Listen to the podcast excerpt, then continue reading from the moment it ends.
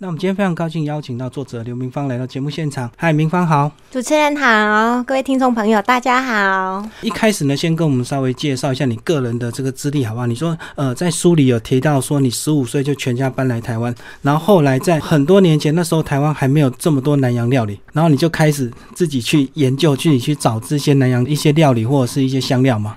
呃，其实我十五岁来的时候啊，对台湾那时候比较没有像现在这么多南洋的菜，可能那时候在华侨中学读书的时候，有少数是云南菜。云南菜，那因为云南菜有酸酸辣辣，那我从小本身爱吃辣，所以呢，小时候刚到台湾的时候就很喜欢吃云南菜。那时候泰国菜也还没有，是。那后来就开始出现有些泰国华侨，他就开了云泰料理。云南菜跟泰国料理，所以像比如说我们台湾人熟悉的椒麻鸡，就会觉得哎那是泰国菜，其实它不是泰国菜，它是道道地地的中菜，它就是云南菜。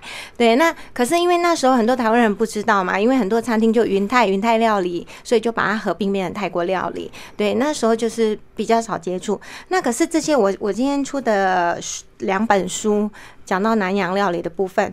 它其实是我小时候吃过的，那也爱吃的，所以也没有特别研究它，等于是说很自然的融入进入到我的生活，嗯，对，进入到我的生活里。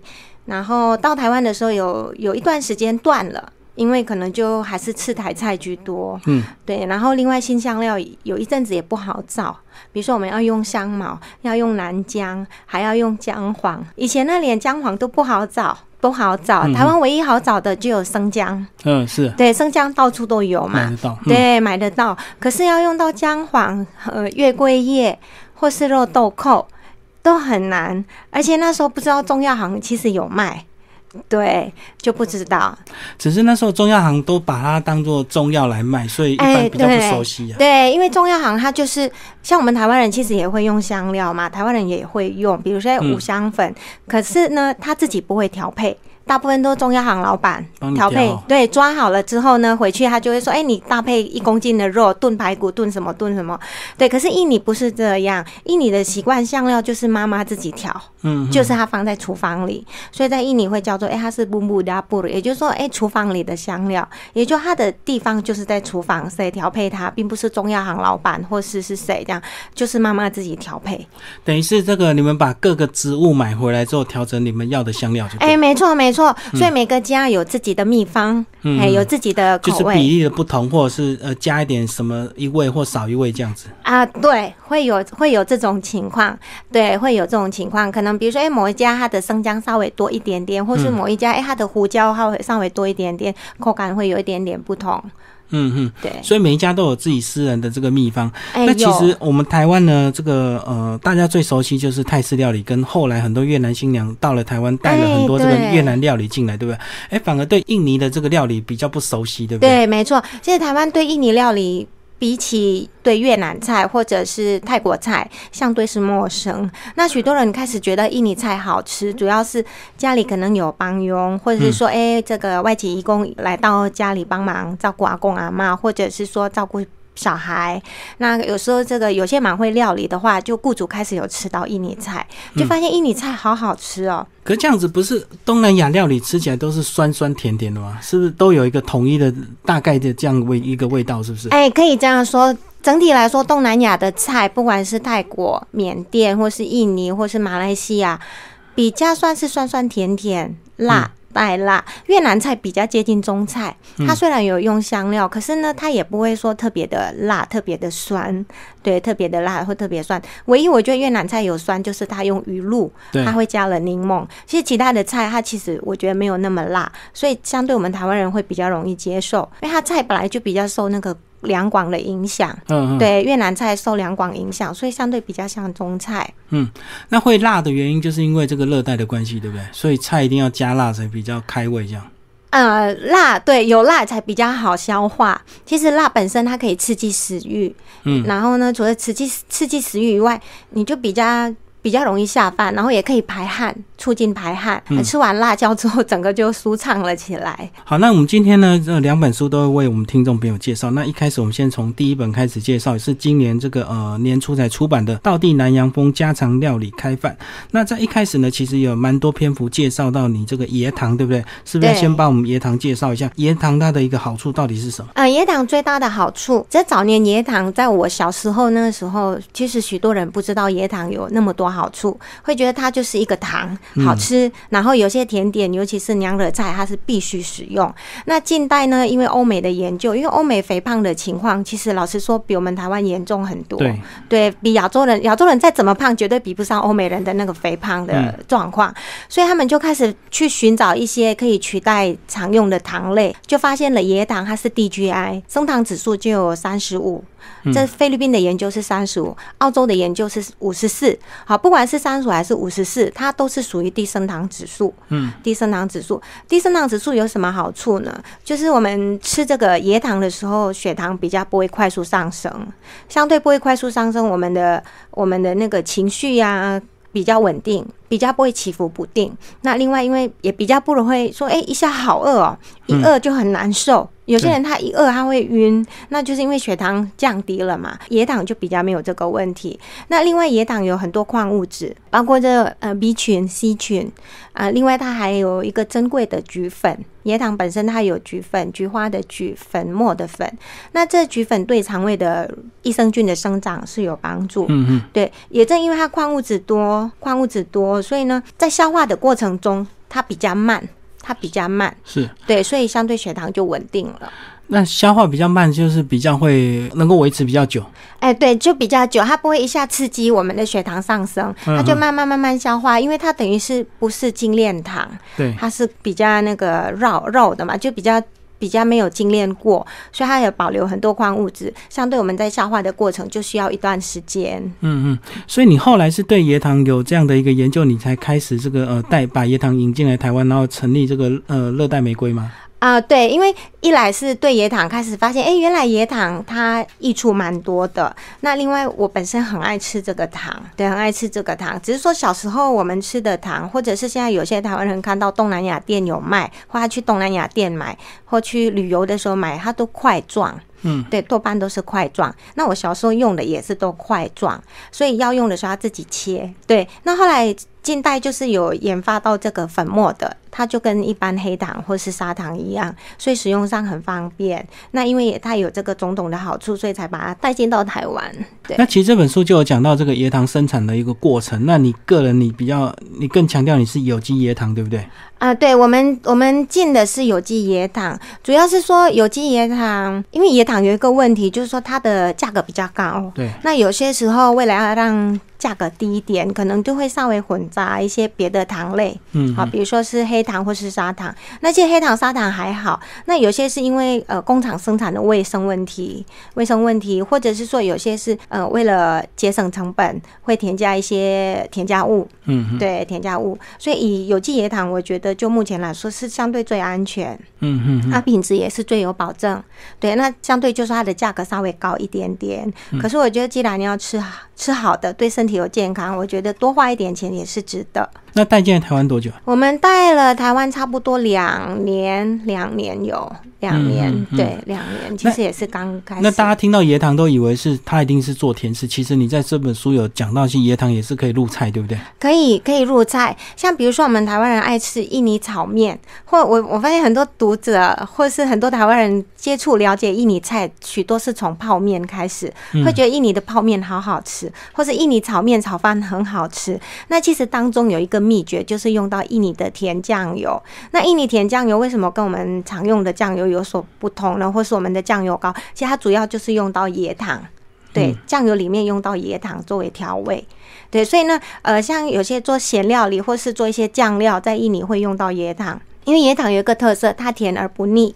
对对，甜而不腻，它大概吃一次到喉咙就不甜了。那因为这样它才会适合做料理，包括像做那泰式凉拌木瓜。嗯嗯，对，凉拌木瓜海鲜也会用到椰糖做调味。好，那其实这本书呢，它总共就分为四个部分。那其实第一个部分就是我们刚刚在聊的这个呃椰糖的这个部分。那第二个部分呢，它有介绍他们一些异国的这个酱料。那再来是呃第三部分介绍这个呃南洋料理。第四部分当然是就热带风情的一个甜点。好，那我们接下来继续就来介绍第二部分是这个异国酱料。这个都是你们常在沾的一些酱吗？这个呃三八辣虾酱。对，三八辣虾酱的话，它就是印尼文或是马来文里面说辣椒酱就是三八，三八，那翻译成中文就三八。那其实就是辣，你们的辣椒的意思。对，其实就是指辣椒酱。嗯哼。对，辣椒酱，也就是说辣椒调制了之后，它就变成一个三八，三八。那在印尼三八有很多种，大概光讲到三八可以有一百多种，所以不同的餐点要配的三八酱也不同。嗯。对，那其中我比较爱的就是三八辣虾酱，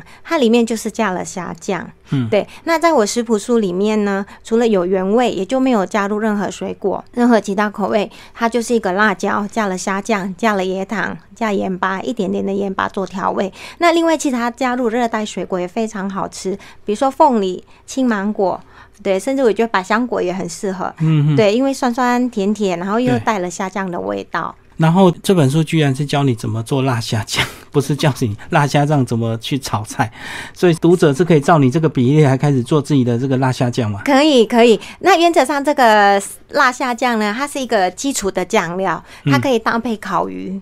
烤鱼，因为印尼人吃东西，即使咖喱已经有辣了，他还是要配辣椒酱。对对，所以呢，可以搭配烤鱼，呃，或是海鲜类，或是炸物也可以，或者是说，哎，蔬菜呀，好，蔬菜有的印尼人，呃，天气热，他们有时候也懒得炒菜，因为炒菜其实有还是要费一点时间的。对，所以可能把菜丢在水里煮一煮。煮一煮之后捞起来，就配了三八酱就可以吃。所以你们三八酱是不是就像越南那种鱼露这样大量的运用这样？就什么菜都可能会拿来沾酱。对，算是习惯常用的。对，类似越南人爱吃鱼露，爱吃鱼露加柠檬这样子。嗯，对。对，类似这些配方都是你自己常有在做的，是不是？所以这些比例都是你个人的这个去整理出来的啊。对，因为这个就是等于是我爱吃的。那呃，书里的配方算是我我个人的比例，对个人的比例习惯用的。口感哇，那听众朋友看了一定会觉得很麻烦。那到底可不可以买现成的？啊，现成的，现成的有，像比如说东南亚店也有人卖那个现成的辣虾酱，现在开始有。现在辣虾酱还可以拿来炒空心菜，嗯，对，直接就爆香嘛。比如说，哎，可能蒜头爆香之后。呃，拿一汤匙的虾酱炒一炒就可以了。我去泰国料理，我都喜欢吃虾酱空心菜，就是炒虾酱，所以其实差不多那个意思。差不多，差不多。那印尼也有虾酱空心菜，可是就是。这个的话，把辣椒磨碎了，对，因为我们去泰国那个餐厅吃的时候，他有时候辣椒没有磨到那么细，嗯，切粗粗的嘛，对，在印尼这两者都有。不过自自己做的跟这个工厂买的还是有差别啊，差很多，差很多。至少呃，有没有防腐剂就有差嘛，对不对？对，差很多，口感上还是不同。其实像我，我比较习惯吃自己煮的，所以有时候当然有时候为了方便，可能就买现成，可是口感上还是差蛮多的。然后呢，里面呢其实酱料蛮多的，那其实呃，听众朋友或者是读者呢，都可以照这个比例自己来调。制那另外有个比较特别的，稍微帮我们介绍一下这个乌打乌打酱是在乌打生产的乌打酱吗？啊，乌打乌打酱，其实乌打它是一个一个点心的名称，乌达算是小吃。对，那第一本书《到底南洋风家常料理开饭》这本书有介绍，乌打乌打在新加坡、马来西亚、印尼。都算是一个知名的小吃，很多店都有卖。对，很多店有卖，或者是新加坡晚上的夜市啊，有人也会去摆摊，他也会卖。那在印尼也会有店家。都提供乌打乌打酱，就是配了这个乌打乌打小吃来一起吃的，对，专配的，嗯，专配的。它透过用了花生、椰糖调制，然后加了一些醋，对，加了一些醋。然后我刚刚看这个乌打乌打主要原料是鱼浆，那跟我们台湾的这个甜不辣不是的一样？很像。其实呃，印尼蛮多，不管是印尼或是东南亚，蛮多用鱼浆做的这个。比如说，哎，泰国有金钱饼嘛，金钱饼啊，或是马来西亚的乌达、印尼的乌达，或是有些巨港地区，印尼巨港常常吃丸子啊、甜不辣呢，其实都是跟我们华人常吃的料理是蛮像的，只是说它差别是烤，乌达是用烤，我们甜不辣是用炸，对，它是用烤，然后包了芭蕉叶来烤一烤。好，那接下来我们来介绍第三个部分，就是你这个南洋料理，你你大概从什么时候开始自己动手煮菜？我很小就会煮哎，那时候是跟妈妈学，嗯，有跟妈妈，然后我觉得可能是我自己对料理有兴趣。所以就是我会跟在旁边，比如说，哎，大人煮菜，我可能就一直跟在旁边。那跟久了，就大人有时候会教你就帮忙磨辣椒。所以我的料理开始是从用石臼开始的，是从基础啊，可能帮忙洗米。那我几岁开始会煮呢？记忆中我大概小二、小三就会煮米了，是煮白米。那时候煮白米不是用电锅，是用传统的，把米洗干净之后放在那个锅子里面翻炒。翻炒到水干掉了，就类似我们现在煮意大利面的话，海鲜炖饭那个干掉了之后再拿去蒸。所以早期的做法是这样，就比较花时间吧。啊，要花时间的。然后米要要一直不时的翻，不然它会粘住，就会焦掉，就变锅巴这样子。哎，对对，变锅巴了，就就是变焦掉了。对。那你后来是结婚生小孩之后才开始有有有自己动手，在台湾之后才开始料理吗？也没有哎，其实我一直都有做料理，就是等于是小时候就有帮忙，然后呢帮忙磨辣椒，然后到我十五岁到台湾，因为。妈妈都工作，爸爸也要工作，嗯其实家里都常常没有得吃嘛，因为大家都忙。对。对，所以就变成说那时候就是我我来煮，我自己煮，所以那时候就也会煮给我同学吃，因为刚好我们那时候在华侨中学读书，很多都是父母都不在身边，对，好，可能十五十六岁就被送来台湾，因为要学中文，有的是短期学中文一年两年他就回去到侨居地了，那有些他就是要长期在台湾，比如说读高中或大学，嗯，那时候就常常邀我同学到我家。家，我就煮饭给他们吃，然后也给我弟弟妹妹吃。嗯，对。然后我同学常常吃的很开心啊。有人说像妈妈的味道，有人说像女佣的味道，因为都是一直被女佣带大的话，他都会怀念那个家的那个呃女佣来煮嘛。对，所以那时候就常常煮了，一直在煮。我十六岁就炒面了，炒河粉。嗯，对，那时候我妈妈的朋友来我家，都还说哇，你怎么那么厉害？十六岁就会炒面炒饭了。你有曾经开过印尼料理店吗？没有哎，有没有想过？没有，因为对我来说开餐厅是很辛苦的，所以我觉得，哎，有些人开餐厅，我实在蛮佩服他，那也很辛苦。因为餐厅或是咖啡馆当客人是好，尤其是咖啡馆去当客人很浪漫，可是自己煮咖啡绝对不是一件浪漫的事，它是很辛苦的。所以，我我到目前没有想过要开餐厅，可是我有想说，我要让餐厅的经营餐厅的餐厅的人更方便。对，所以有想说要提供一些便利的。天然的，尽量以天然为主，比如说新香料包，嗯，好，然后呢，让做餐厅的人就是拿了这个酱料之后，他再稍微后置一下就可以供餐了，对，不然有时候餐厅其实蛮辛苦，尤其是做做南洋菜，绝对不是轻松的。我老实说，它不是轻松，因为它要备的香料非常多，常常一道料理就要十几种香料，嗯，对，而且香料之间要抓准比例啊，对。比例抓不准，比如说姜黄太多，咖喱的味道就苦了。那可是姜黄太少呢，味道又不到位。嗯，所以那个比例要抓的准一点，否则都口感就不对了。所以你后来这一两年在做的事情，就是直接供应他们料理包，让他们直接就可以煮，不用再自己配，就对。嗯，目前是还没有到完全，因为现在我们等我们公司等于是以野糖为主，那也通过野糖慢慢慢慢在做。对，而且最近最近两年都忙着写书，就还没有还没有到，因为那必须去研研发一个比较大量生产跟少量的，比如说家里煮还是有点不同。对，所以需要呃找一些代工厂或是呃在研究。对啊，因为你如果要出货的话，变成你就要找工厂去搭配你的这个，才会更快速。对，就必须找加配啊。对，就必须找一个工厂，然后呢，那工厂也是必须愿意配合我们的需求啦。对，那目前是有找到，就后续就后续再慢慢的去规划它。好，那第三部分呢，就有一些一些印尼料理的一些菜色，是不是也稍微帮我们介绍一下？你个人有没有特别推荐给我们听众朋友，或者是台湾比较呃没有机会吃到的？我觉得台湾人比较爱吃炒饭，嗯啊炒面。那我觉得印尼炒面是我自己个人很喜欢吃。好，那因为呃，另外台湾人也比较熟悉啊。讲到炒面，印尼炒面，大家好像就个个都比赞。嗯，除了刚刚讲的，它有一个特色，它用到印尼甜酱油，就用到椰糖。那另外它用的面，它炒法是干干的，比较广广式的炒法，所以跟台式就是那个面有一点带水。我刚来台湾还蛮不习惯吃台式炒面。哦，因为台式炒面有时候会加水，然后会加水。对，然后呢，我们对对对，我们都是外带嘛，外带带回家之后很麻烦啊。对。呃，带回家的时候发现面都膨胀了，吸了，对，吸水，然后整个软软的，就口感上我可能比较不习惯。对我还是喜欢吃广式炒面，干炒。对，干炒的方式不加水，不加水，即便加水只加一点点。对对，那炒出来的面会 Q 又香。对，那在炒面的时候，所以我如果没有吃到印尼炒面，我就喜欢吃广式 XO 酱炒面。嗯嗯，哎，那就好香好香哦。对，那在炒的时候要加了红葱头、蒜头，还有虾米。对，那有时候我会用到樱花虾，嗯，哎，因为口感也会有点不同，对，对，口感会不同，而且樱花虾炒了稍微有点脆脆的，它吃起来真的好吃。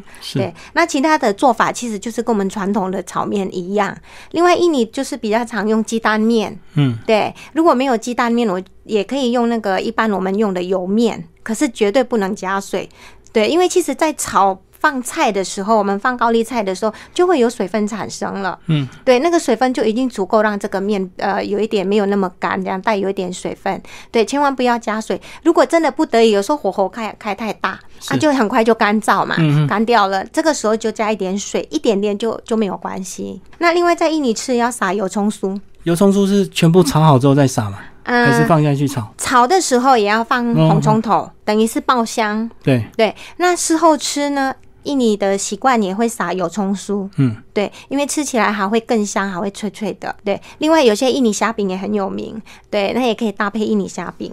嗯，在印尼呢，有些人爱吃辣，在炒面的时候也加辣，对。如果没有的话，没关系，就是事后搭配了三八酱。嗯，对，拌一拌再吃，对，讲一讲肚子都会饿了。对啊，对对对，好。那另外，如果要比较特别的介绍的话，诶，臭豆好像最近有些人说有吃过臭豆啦。不过这个臭豆呢，有有些人不喜欢，会觉得哎，它味道好浓郁哦。可是有些人觉得没有啊，它不臭。那这个臭豆呢，不管是除了在印尼，其实新加坡、马来西亚、泰国也会吃。哎，然后。做法就是把辣椒炒一炒，这个臭豆一定要配辣椒。就是吃在印尼吃的话，有时候是干烤、烤或是水煮，可是终究它离不开一定要配辣椒。另外呢，臭豆搭配虾子或是海鲜类也非常好吃。所以你刚刚讲臭豆也可以单独吃啊？可以直接烤。可以。像印尼的话，他们就是泰国的臭豆，他们选比较比较嫩的，比较轻。那印尼会选老的臭豆，老的臭豆呢可以直接干烤，就火烤。火烤或者是水煮，水煮之后再配那个桑巴酱来吃。嗯嗯，对。好，那最后呢，当然是听众朋友就非常期待这个椰糖怎么样应用在甜点上面，帮我们介绍一下。啊，对，讲到甜点，应该人人都爱。是啊。对，椰糖的话，在印尼或是新马地区，或是。呃，泰国，嗯，他就是常常在做娘惹甜点，娘惹糕，对，娘惹糕哈。讲到娘惹糕，我们台湾人还算蛮熟悉的。对，娘惹糕里面有一个不可或缺的配方，那就是椰糖。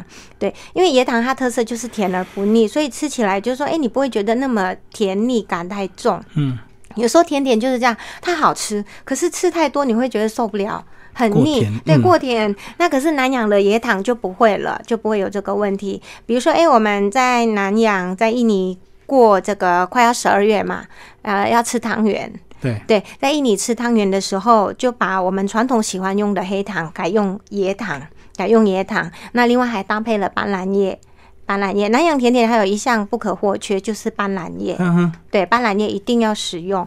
斑斓叶有芋头的香气。嗯，对，所以在甜点里面可以煮到甜汤里头，或是煮茶饮也可以，是。对，也可以。啊。那我们刚刚讲到用椰糖来取代这个果糖或者是蔗糖，那它的这个比例上是不是要分量就要比较多？因为椰糖相对比较甜，是不是量就要加比较多？是不是啊？对，有些人他比较爱吃甜，会觉得椰糖不甜，所以别人说要多加一点量。那可是现在盛行，我们台湾好像也不会吃那么甜，我就觉得椰糖的甜度其实是刚刚好，我自己个人觉得啦。嗯，所以我的比例并不会特别多。比如说我砂糖习惯用一汤匙，我椰糖也会用一汤匙，这样的比例对我来说是刚刚好。对，可是可能是我个人没有那么爱吃甜。那对于爱吃甜的人，的确有人跟我反映说，怎么都不甜呢？加了那么多还是不甜，椰糖又贵嘛。嗯。那这个时候，我觉得可以加一点砂糖。二砂，我建议是加二砂啦，或是冰糖，对，二号砂糖，对，加一点点，就变成说二号砂糖的比例也不用那么多。比如说可能椰糖我们用五十公克，那因为有人爱吃甜嘛，我们可以加个十公克的二号砂糖也是可以的，就是稍微补一下它的甜度就对，稍微补一下，稍微补一下。可是呢，比起我们完全用这个二号砂糖，或是用那个一般的白砂糖，相对来说加了椰糖，它有特殊的风味，而且相对甜腻感不会那么重了。好，那你自己个人除了这个呃自己料理会在家煮之外，你自己也会出去找其他的印尼的美食吗？会去试别人的这个手艺吗？嗯，会。比如说，在台湾有些人也会呃，比如说可能在东南亚店假日的时候会有提供一些便当或是呃甜点。对，在以往我有时候。呃，上班，呃，过去我上班的时候比较忙，有时候没有办法自己煮，也会买，偶尔会买。可是大部分的时间，我其实还蛮喜欢自己做。对我只要有时间，我都是会做东做西的。对，就就像我妹妹觉得，哎，你怎么都静不下来？我可能觉得，哎，今天下午没事做啊，我就开始要做甜点，做什么的。对，可是有时候真的太忙，我还是会去试别人的，而且有时候试试试试看别人的口感，可以比较一下。不过我觉得你厉害，是你吃的话，你至少。知道它到底什么原因好吃或不好吃，对不对？就是如果我们不熟悉这个原料的话，对，吃起来就比较不了解原因。对对对，因为我对料理蛮有兴趣，所以也会吃的时候，我也会去品尝它的口感，可能有时候也会猜测老板里面加了什么。对，加了什么？那我觉得好吃，我就会尽量把它记起来。也许我下一次在煮的时候，我会稍微添加一点点，然后去测那个口感。然后最后讲一下这本书，因为是年初就出版，那跟我们讲一下这个后来这个大半年这个读者的一些回应，好不好？以及呃，出版社有没有收到什么样的读者的一个讯息？这本书后来出版之后反应是还不错，因为算是就以我们是写南洋料理，但除了这个，因为南洋有一些重叠，比如说，哎，新马地区跟印尼的地缘关系很密切，所以这三国的关系是很紧密的，包括语言是可以通，嗯，语言部分可以通，因为印尼文跟马来文是接近，很接近了，只是说可能有些单字稍微不同，可是彼此都是可以沟通的，所以在呃，算是国内。比较除了泰国料理以外，另一本谈到这个南洋料理的书，对，所以呢，出版社或者是读者反应都还不错，对，尤其有些读者，呃，可能住印尼住久。他想吃印尼菜，对，可是他不会煮，那他又不懂印尼文，因为他可能是台商或是台上的老太太啊，或是子女，他们想吃又不会煮，所以呢，这本书变成说可以一个提供他们参考的一个指南。哦，这本书反而还会带到印尼去，让他们自己可以看得来煮，就对。对，因为有些台商住印尼或是子女住印尼，那他们想吃印尼菜，像比如说，哎，我们有时候办活动，有人就说，哎，他们有家里有。帮佣协助，呃，照顾小孩或是照顾爷爷奶奶，那偶尔呢很想吃印尼菜，会发现好吃，可是呢帮佣有讲。不能常常煮，因为常常煮的话，印尼菜太麻烦了，香料要用很多，而且要磨磨磨磨。对，所以呢，他们有时候想吃也不好意思一直叫帮佣煮嘛。对，因为有时候帮佣也忙，要顾阿公阿妈、小孩为主，所以他们有时候就买了这本书自己回家学。嗯嗯，对自己回家学。然后这本书出版之后，有没有造成很多这个印尼人他这个会失去跟你联络，或者是呃去打听印尼的一些家乡的事情啊？就在你的粉砖里面。印尼的反而印尼的朋友比较少，因为。本身是印尼菜，他们都会的。哦，本来就会。哎，本来就会的。那相对我觉得，哎，台湾人就比较会想多了解，是多了解，对，多了解有关印尼菜的部分。对，那印尼的话，呃，有些是印尼的朋友看，会说要把它翻译成印尼文。对，会有想说，哎，应该要翻译成印尼文才好啊，因为他们看不懂中文嘛。哦，是是是。对对对，看不懂中文，主要是。哦，就是他们虽然会煮，可是并不一定能够煮的这么厉害，所以他们也希望能够透过你这个食谱来更加的研究，就对。就是有时候他们也蛮开心啊，因为可以有印尼菜可以到这个让台湾人认识，对，会觉得哎也可以翻译呀。那其实，在印尼有关椰糖的书整理的比较有系统，也算是没有。算是没有，就跟我们台湾一样，早就是我我的书还没有出版以前，其实对于野糖比较有系统的去整理或去介绍，比较没有。相对印尼也没有，因为主要印尼野糖就是很普遍，到处都买得到，到处买得到。可是为什么要对？而且他们也常常吃，也不用特别写。对啊，对。可是如果对于想要进一步了解野糖的更详细的资讯。我第一本这本书是可以作为参考，就《到底南洋风》这本书是可以参考的。最后讲一下，你这个热情玫瑰除了这个卖椰糖之外，还有什么其他的一个产品吗？目前我们其实还有沙爹调味粉。哦。那沙爹调味粉的话，我们就是就是有要再慢慢让它量产。像目前有些餐厅有在用。所以那个调味粉就把它当做调味酱来用就对了。呃，它拿来腌肉。腌了，对，那这调味粉其实东南亚也没有，印尼也没有，因为那时候我们参加一些食品展嘛，就有些会觉得，哎，奇怪，东南亚就没有啊，甚至印尼大使还说代表啦，还说驻台代表说，哎，这个带回去卖到印尼，一一定卖的很好，对，对我们有些台商朋友，他真的从台湾带回去印尼，因为找不到，对，那因为主要是那沙爹调味粉一样有用到椰糖，然后另外简单的一个新香料，因为那时候我们做的时候也怕新香料太重，可能台湾人不习惯。因为台湾人其实还是喜欢日式的，比如说，哎，日式的烧烤味带有一点甜，那刚好我们这沙爹调味粉就有带一点甜味，所以台湾人大部分都蛮喜欢，对，蛮喜欢。那后续有想说要再研发其他的配方，所以现在还在这个呃找工厂研究搭配中，就对。对，也是在在研究当中，因为要研发一个产品需要一点时间的，而且有时候要测口味。嘿，对，因为有有些时候我们觉得好吃，可能别人觉得还好。因为其实卖到消费者身身上的产品都是要大众口味、大众喜欢的味道才是好。今天非常谢谢这个刘明芳为大家介绍他的第一本书《道地南洋风家常料理开饭》，然后这本书呢是麦浩斯所出版。